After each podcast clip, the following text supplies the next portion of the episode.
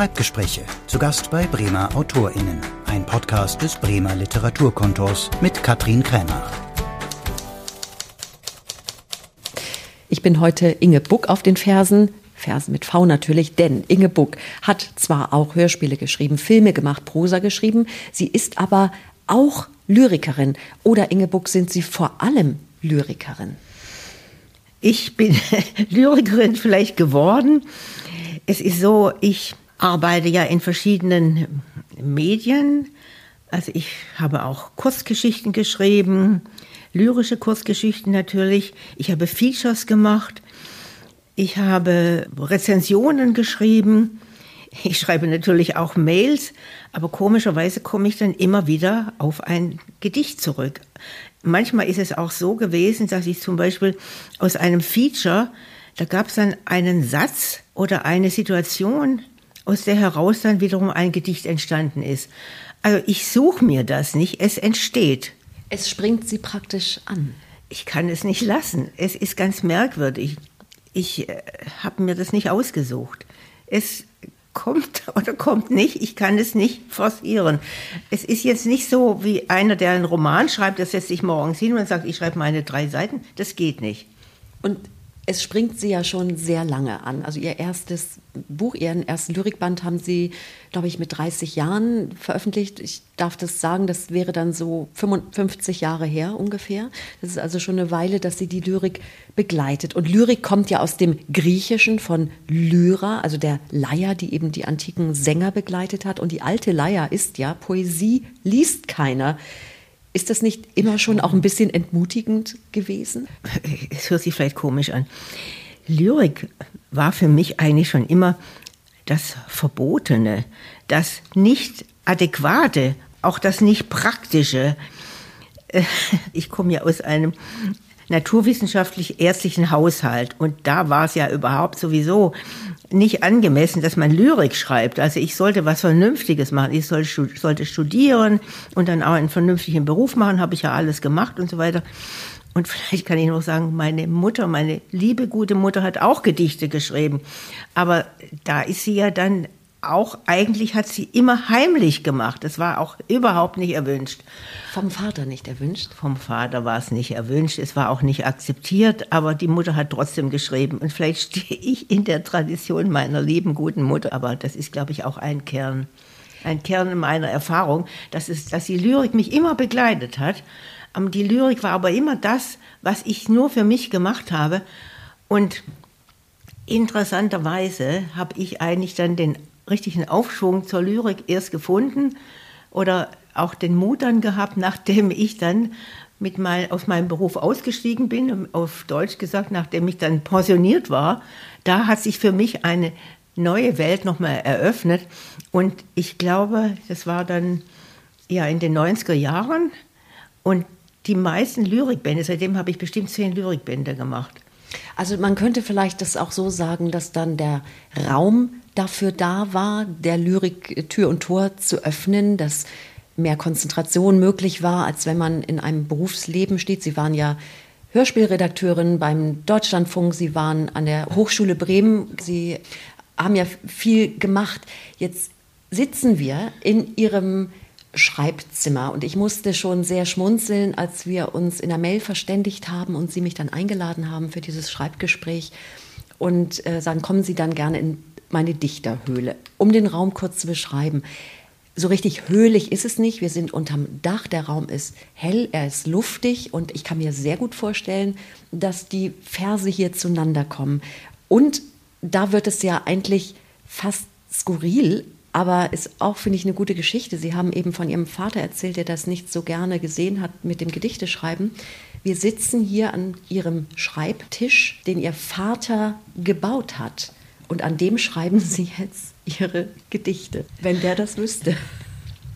Ja, wenn er das wüsste. Ja, vielleicht weiß er es. Ich weiß es nicht. Auf alle Fälle, das ist ein sehr stabiler Arbeitsplatz. Das ist was ganz Ordentliches. Das ist, glaube ich, aus, aus Eiche. Aber zum Schreiben kann ich Ihnen jetzt sagen, dass ich natürlich erstmal immer mit der Hand schreibe. ich mit einem Bleistift, mit einem Bleistift schmiere ich dann irgendwelche Blätter voll. Das sind manche vielleicht fünf oder zehn Blätter. Die schreibe ich äh, vielleicht in der Küche oder ich schreibe sie vielleicht äh, auf meiner Terrasse oder ich schreibe sie vielleicht sogar unterwegs. Das ist mal mein Ausgangsmaterial. Mit diesem Material gehe ich dann hier an den Tisch und an meinen PC. Und dann kommt der zweite Arbeitsschritt, der wirklich, äh, also dann kommt die Ordnung, dann kommt äh, die Struktur, dann gebe ich das erstmal in den PC ein und dann habe ich sozusagen, dann gibt es auch eine Distanz. Das Schreiben selber ist ja sozusagen, da bin ich sehr nah dran. Das ist ja sozusagen eine Inspiration und manchmal weiß ich überhaupt nicht, was ich hier eigentlich schreibe. Ist das auch ein bisschen was Körperliches? Also fließt da auch das etwas so in die Hand, dass Sie das Gefühl haben, ich spüre, was ich da schreibe? Na, es ist ja irgendwie ist natürlich eine emotionale Geschichte, weil ich natürlich bin dann etwas außer mir vielleicht manchmal. Das ist aber unkontrolliert. Aber da kommt dann der nächste Schritt, dann kommt sozusagen die Ordnung. Und dann gebe ich es in, in den PC ein, habe dann vielleicht die erste Fassung. Die erste Fassung, gut, die lasse ich dann stehen, die wird kopiert. Manchmal sind es dann fünf Fassungen. Und ich arbeite, das ist ja das Ergebnis, das Schreiben ist ja dann eine Verdichtung. Das erste ist sozusagen eine Fülle, es ist eine Maßlosigkeit, es ist auch unkontrolliert. Und dann wird gearbeitet, ja. Und das mache ich meistens nachts. Abends, wenn es dunkel ist, wenn die Stille eingekehrt ist, wenn ich keine Termine mehr habe, wenn ich niemand mehr sehen muss, dann sitze ich hier und dann kann ich in Ruhe an diesen Texten arbeiten. Sie haben es gesagt, also Lyrik ist ja wirklich sprachliche Verdichtung par excellence. Das ist das Destillat, die Essenz von Gedanken, von Sprache. Und trotzdem können Gedichte ja wahre Kraftpakete dann sein. Wie sehr arbeiten Sie sich auch ab, bis Sie merken, der Ton stimmt, der Rhythmus stimmt? das sind immer die äh, verschiedenen Fassungen. Die werden dann, da muss ich aber auch ganz bewusst rangehen. Das ist eine Kontrolle, auch natürlich mit der, mit der optischen Struktur. Dann habe ich natürlich interessanterweise auch noch einen guten Lyrikfreund. Ich schicke ihm dann meine Texte, die in, in der Entstehung sind, Umgekehrt schickt er mir manchmal auch meine Texte. Das ist sozusagen die erste Form der Öffentlichkeit und auch der Kontrolle, dass ich dann sehe, hat es Bestand, wenn es ein anderer schon liest. Kann man das nach außen geben? Kann man das sozusagen hier aus meiner Höhle in die Welt geben? Und das wäre sozusagen die erste Station. Das ist für mich natürlich auch eine Hilfe, aber auch natürlich eine Freude, auch eine Überraschung. Auch eine Überwindung? In dem Fall eine Überwindung, das weiß ich gar nicht. Ich glaube, ist natürlich eine, ein Vertrauen, ein ziemliches Vertrauen und dadurch, dass es ja nicht nur eine nur eine, nicht nur eine Einweggeschichte ist, sondern ich kriege ja auch von ihm die Gedichte, so äh, es, es ist ja auch irgendwie ungeschützt.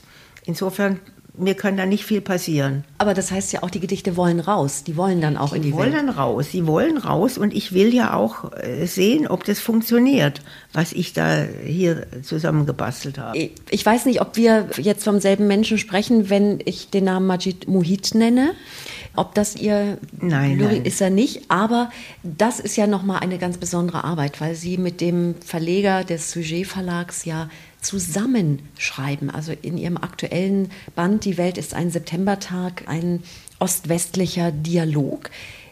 Gehen Sie raus aus der ja, Einsamkeit der Dichterin hin zu einer fast Kooperationsarbeit, in dem Sie ja beide über eine gleiche Idee, über einen gleichen Gedanken schreiben, jeder aus seiner Sicht, und es entsteht plötzlich ein Zusammen.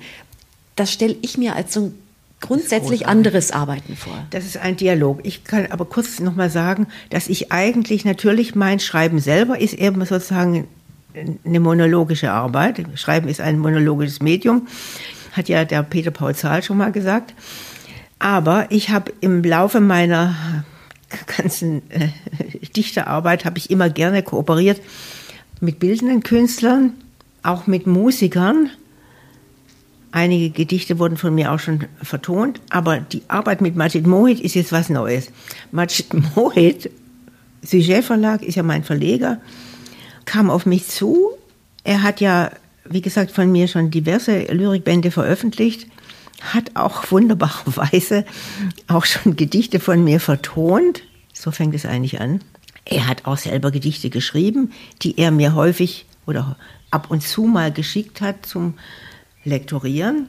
Er schreibt auf Persisch, aber seit einiger Zeit schreibt er auch auf Deutsch. Und dann hat er mich gefragt, ob ich mir vorstellen könnte, dass wir einen gemeinsamen Lyrikband machen. Ja, wollte ich das? Wollte ich das? Ja, ich habe dann gesagt, warum nicht? Und dann fing das an, er kam dann, wir hatten dann etwa einmal in der Woche, manchmal waren die Abstände größer, saßen wir da unten an dem Tisch. Und der Ausgangspunkt war der, dass ich sagte, er soll jetzt erstmal mit seinen Gedichten kommen. Und da suche ich dazu Gedichte von mir und äh, damit eben eine Korrespondenz entsteht. Das Interessante war für mich, dass da Themen waren, die, da gab es eine Verwandtschaft zwischen den Themen und auch den, dem Ton, also des Lebensgefühls. Und komischerweise, obwohl es ein Mann ist einer Generation, die mein Sohn sein könnte, ein, eine andere Sprache und eine andere Kultur. Und trotzdem gibt es da eine, einen seltsamen Gleichklang, einen Dialog. Und faszinierend trotzdem, wie unterschiedlich die Gedichte sind. Ja. Und ich finde, damit die Hörer mal einen Eindruck kriegen, ja. würde ich so gerne, dass sie am besten beide Gedichte Wunderbar. lesen und ich habe Ach, das, das ausgesucht. Um Mitternacht traf ich einen Kater. Er lief mit mir um die Wette durch die leeren Gassen. Er zeigte mir die Schönheit des abnehmenden Mondes. Und Majid Mohit schreibt, der Klang der stillen Gasse in einer Vollmondnacht und das Gesicht der hellen Straße in Gesprächen atemlos, schutzlos, lautlos, angstvoll, allein. Da muss ich gleich dazu sagen, gerade diese Reihe, atemlos, schutzlos, lautlos, da haben wir dran gearbeitet.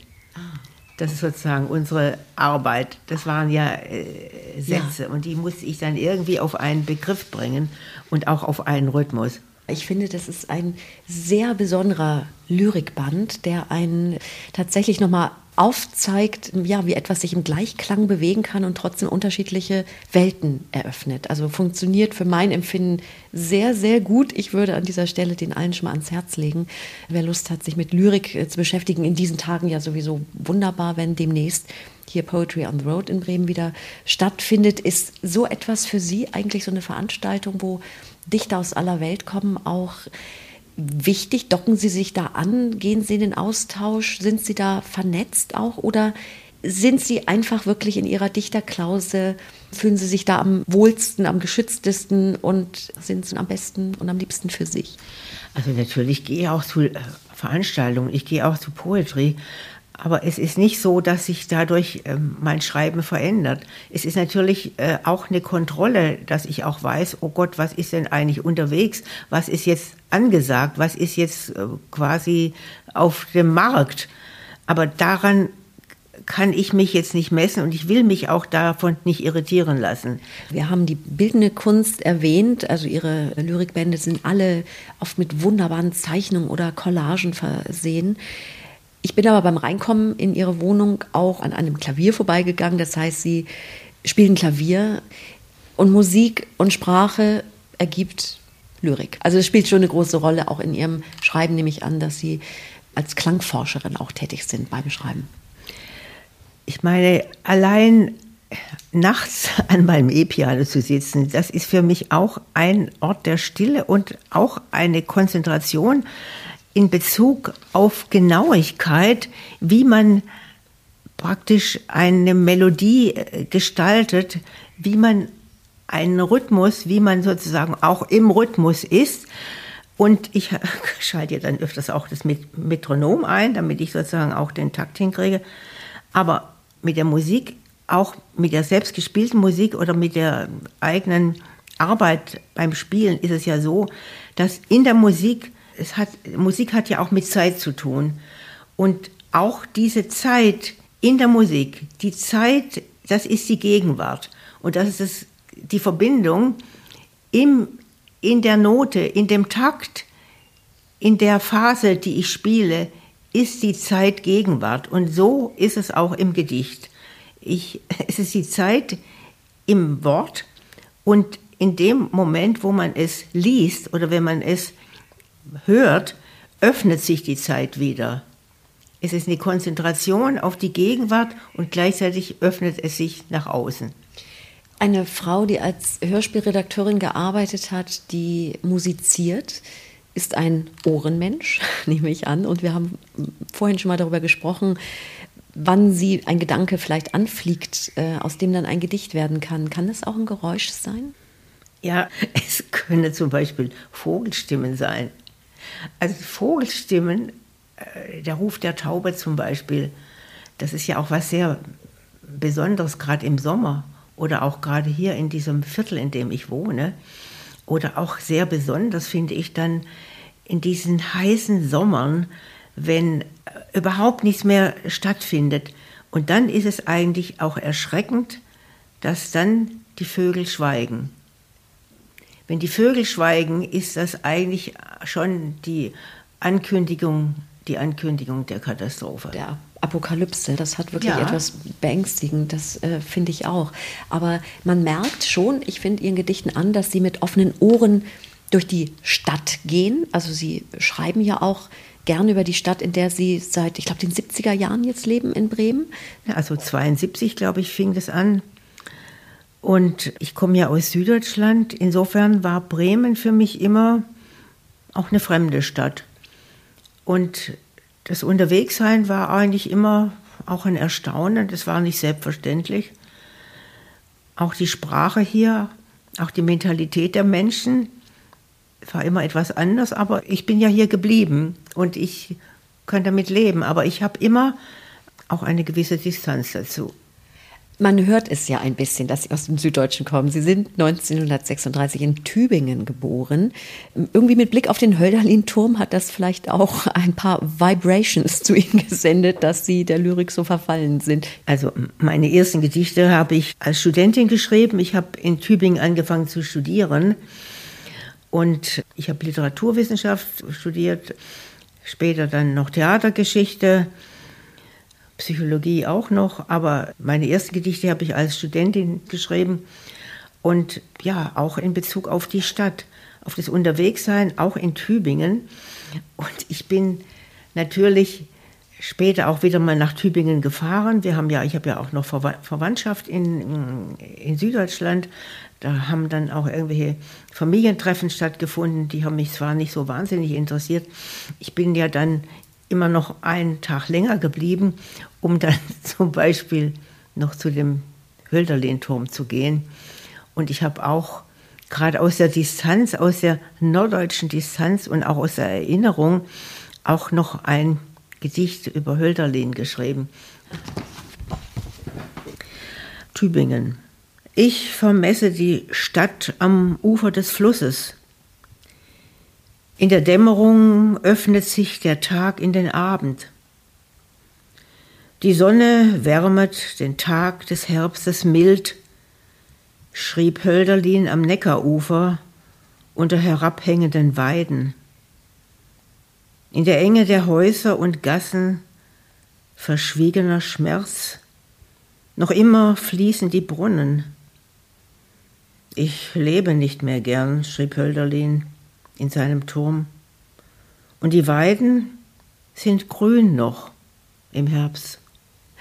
Also das ist schon noch so, dass dieses Tübingen in Ihnen ist, da noch Sie ein bisschen beschäftigt. An Hölderlin kommt man da nicht vorbei.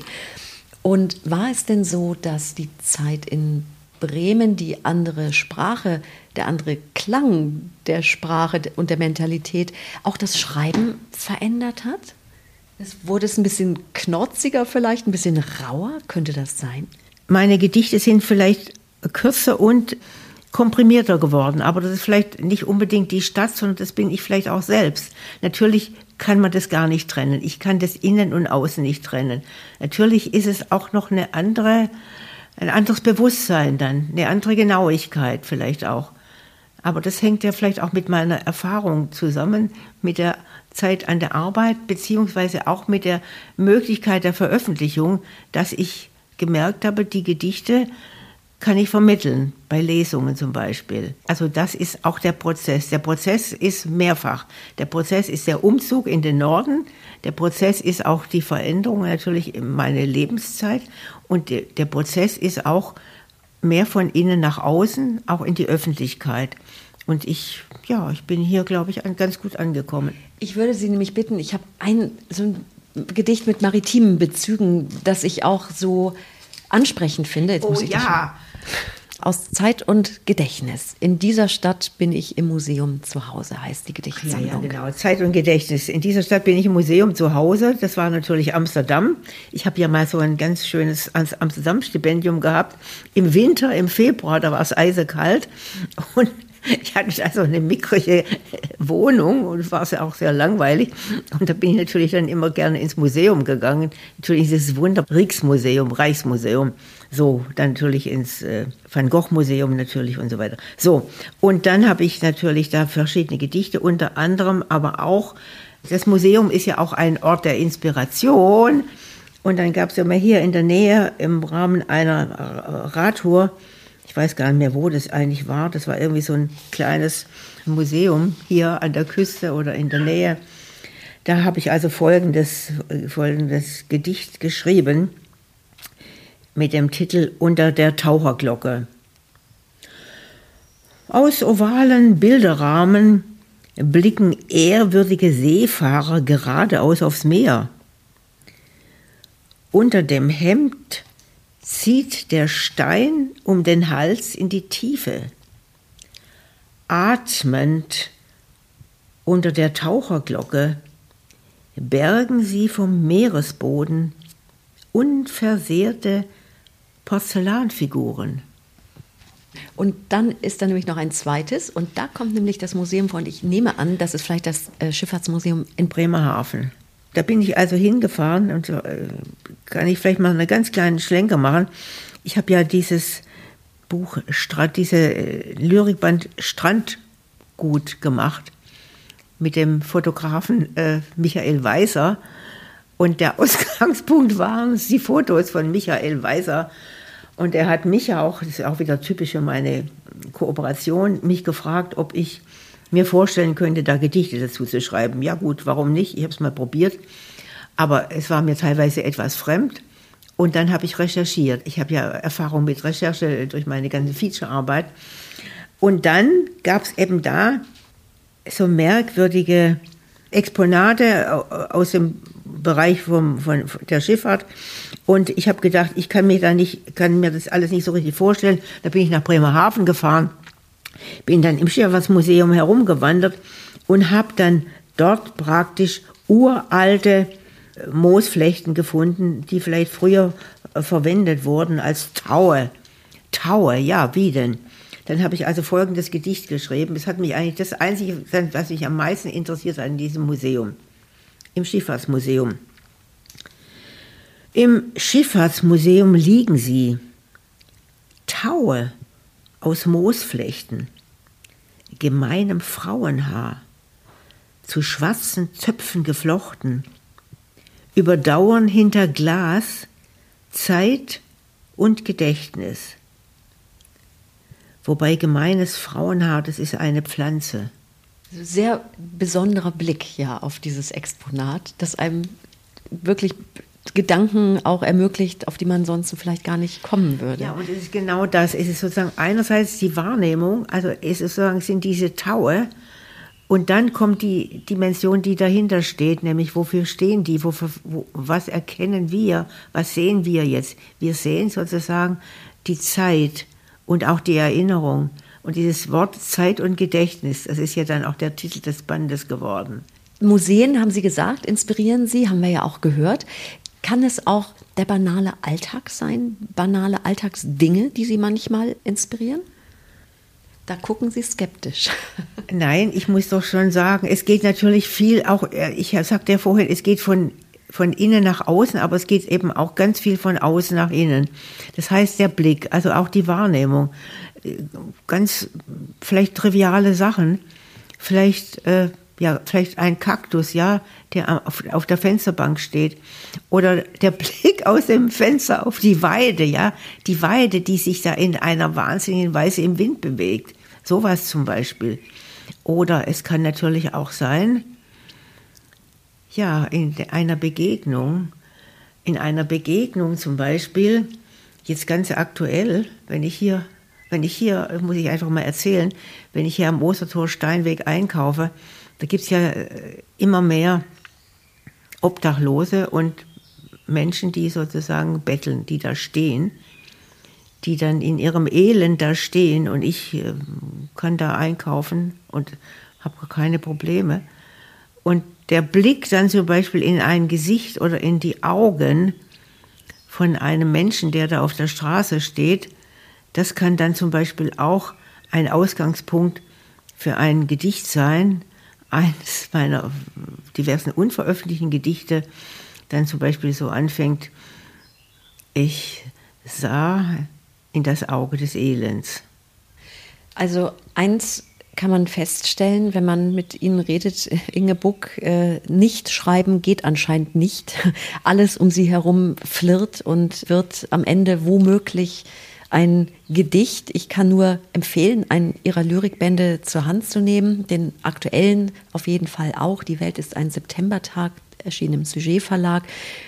Vielen Dank für das Gespräch, Ingebuck, für die Schreibgespräche und sage nochmal, dass Poetry on the Road stattfindet am Wochenende 23. bis 25.06.